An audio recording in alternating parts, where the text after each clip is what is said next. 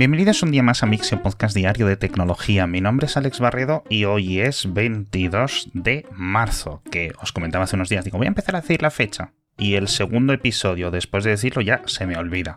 Me lo habéis recordado como 200 millones de oyentes hoy.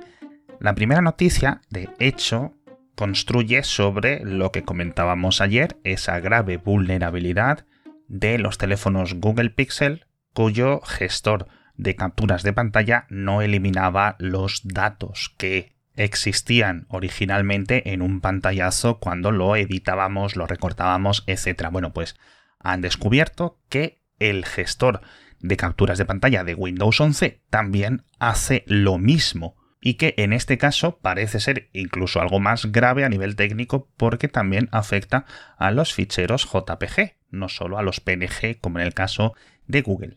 Es decir, si tú haces una captura de pantalla con la herramienta que viene por defecto con Windows 11, la editas para poner algunas indicaciones o incluso la recortas para que queden solo unos pequeños píxeles y guardas la imagen, no elimina todos los datos originales de la captura de pantalla, con lo cual con mecanismos similares pueden ser recuperados, es decir, pantallazos que hayamos compartido en redes sociales, en mensajería, por email, etcétera, pueden estar llenos de información que no queremos mostrar.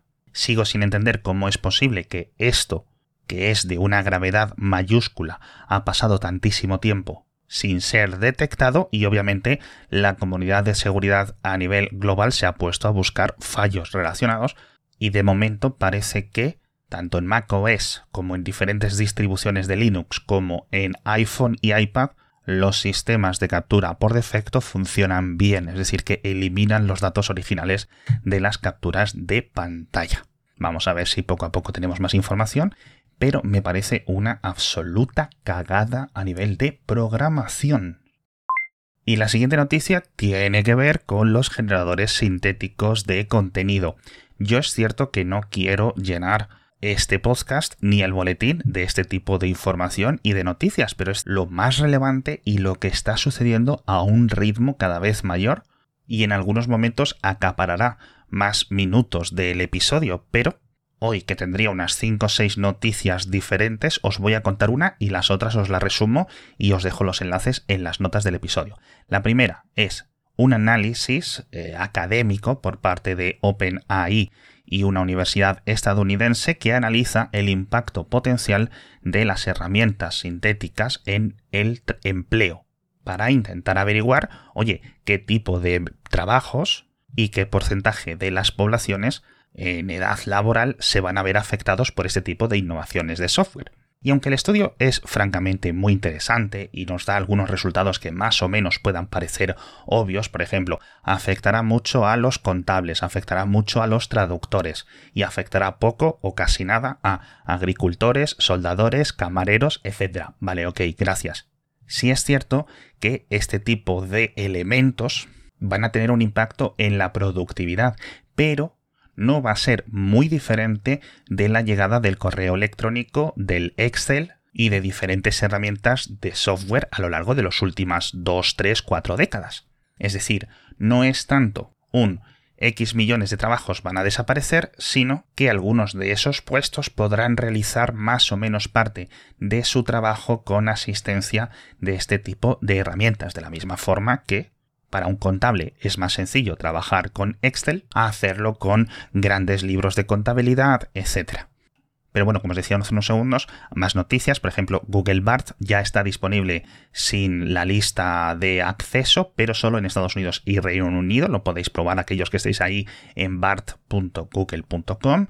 Hablamos también Dentro de Microsoft han añadido generador de imágenes a Bing Chat, es decir, que incorpora algunas de las funciones que estaban presentes en DALI 2 y vamos a ver cómo se comparan los diferentes modelos de generación multimedia. Vamos viendo también cómo van surgiendo los generadores y van mejorando, sobre todo los generadores de vídeo sintético.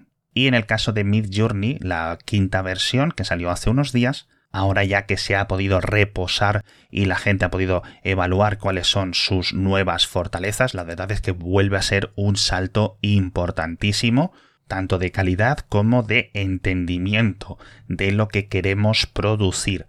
Recuerdo perfectamente la sensación que tenía cuando os contaba, creo que fue como en noviembre, en diciembre, la llegada de Midjourney 4 y las mejoras que había comparado con la versión 3.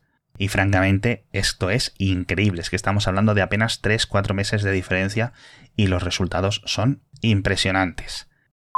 Otra cosa que va creciendo, aunque parecía que al principio no, es el plan con publicidad de Netflix. De momento, en Estados Unidos ya tienen más de un millón de suscriptores, aunque no tenemos la cifra a nivel global, pero podemos asumir que a lo mejor son 2 millones en total, que no es mucho, es aproximadamente un 1% del total, pero que hay que tenerlo muy fijado, sobre todo para ir evaluando qué porcentaje de ingresos deriva Netflix y otras compañías tecnológicas de distribución de contenido, porque cambia radicalmente el modelo de financiación, como me explicaba CJ Navas de fuera de series hace unos días cuando estaba tomando un café con él, y es algo que yo personalmente había visto en YouTube, había visto en Facebook, pero que no había considerado el impacto en un, digamos, modelo de negocio dual como puede ser este de Netflix a largo plazo. Porque un modelo publicitario puede acabar generando muchísimos más ingresos que un modelo de pago. Es decir, yo por ejemplo pago por Netflix 9 euros al mes, esa es la cantidad máxima que Netflix va a sacar de mí. Ahora, si pago 5 euros y me ponen publicidad y uso Netflix 40 horas a la semana, Netflix va a sacar muchísimo más dinero de mí porque me va a mostrar muchísimos anuncios. Con lo cual, esto afectará al tipo de contenido que Netflix irá ofreciendo en el futuro. Siempre y cuando como os decía antes, la tasa de suscriptores de pago se vaya reduciendo paulatinamente frente a aquellos suscriptores que pagan menos pero tienen publicidad o el hipotético caso de que haya unas cuentas gratuitas.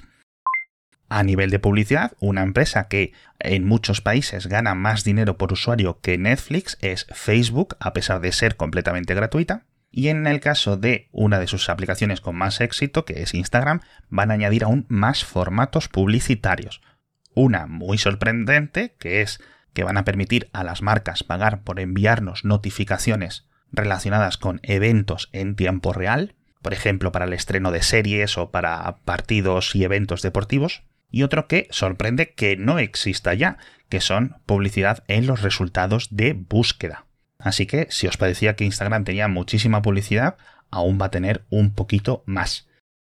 Ya sabéis que todo lo que os estoy contando os lo dejo en las notas del episodio, siempre insisto porque creo que es importante eh, recalcarlo, porque al final toda la información la podéis tener ahí constantemente y hablamos, por ejemplo, de diferentes conclusiones de expertos después de tres años de los grandes confinamientos con respecto al trabajo doméstico cómo está aumentando, por ejemplo, la demanda ya no de pisos o viviendas que tengan una habitación que pueda ser destinada a despachos, sino que dos habitaciones puedan ser convertidas en dos despachos. Y como poco a poco también cosas que a lo mejor nos parecen un poco de perogrullo en 2023, pero que ahora ya sabemos de forma firme, y son las ventajas de no trabajar o teletrabajar desde el dormitorio, y la importancia de, en el lugar de trabajo que elijamos en nuestra casa, tener siempre una iluminación adecuada. Otro enlace interesante, en esta ocasión, una fascinante historia de el impacto de redes sociales en nuestros cerebros. En concreto, el título es muy llamativo y merece la pena que la leáis. Se titula Mi madre la troll. Es un artículo bastante extenso del Guardian y en las notas del episodio os dejo el enlace traducido al español. Y cuenta la historia de un señor británico que cuenta los últimos años de su madre antes de suicidarse, cuando se reveló que llevaba años absolutamente acosando e insultando a los padres de Madeleine McCann en Twitter. Es decir, obviamente había ahí un historial de enfermedades mentales, pero francamente creo que todos podemos ver a alguno de nuestros familiares o allegados representados en esa historia y de cómo poco a poco se pueden crear esos comportamientos tan absolutamente extraños que nunca pensarías que esa persona está detrás de ese tipo de comportamientos en plataformas digitales.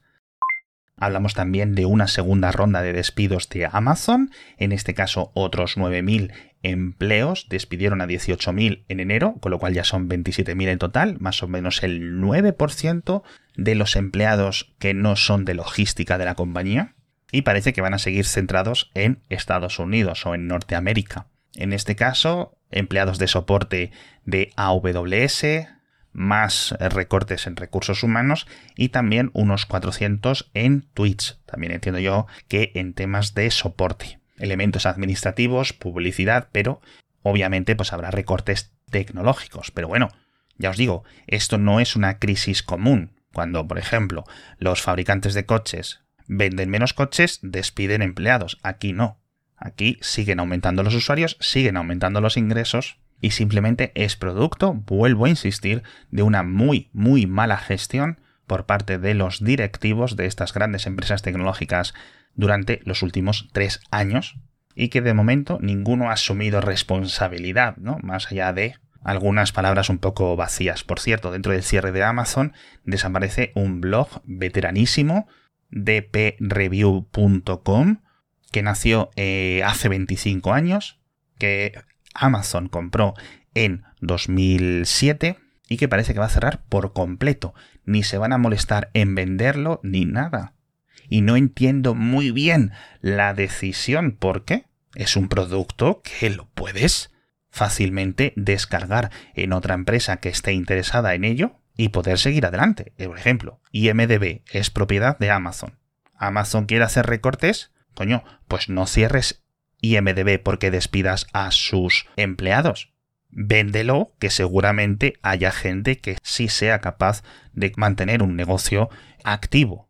Pero bueno, la verdad es que es triste porque, joder, DP Review, sobre todo para aquellos que os guste la fotografía digital, ha sido un sitio web que habréis visitado constantemente. Pero bueno, ya digo, me sorprende que lo cierren, ¿no? es decir, me sorprende que no lo vendan y que el contenido vaya a desaparecer. Es que ni siquiera digas, bueno, no, mira, lo dejan ahí para que la gente pueda revisar el contenido en el futuro, etcétera. No, no, va a desaparecer por completo. Una absoluta locura y que sinceramente no entiendo. Pero bueno, algunas noticias más que os dejo en las notas del episodio. Vuelvo a insistir que lo tenéis todo. Hablamos de Binance, hablamos de Outlook de Microsoft y de muchas más cositas. Y tengo miedo de despedirme porque a lo mejor para mañana os vuelvo a comunicar que hay otro fallo eh, muy similar en otra herramienta de gestión de pantallazos o de capturas de pantalla. Pero la verdad es que, oye, nos acercamos a los 1200 episodios de Mixio y sigo sorprendiéndome todos los días con muchas de las cosas que os tengo que contar. En fin, mañana nos vemos, como siempre, estaré con vosotros con más noticias de tecnología.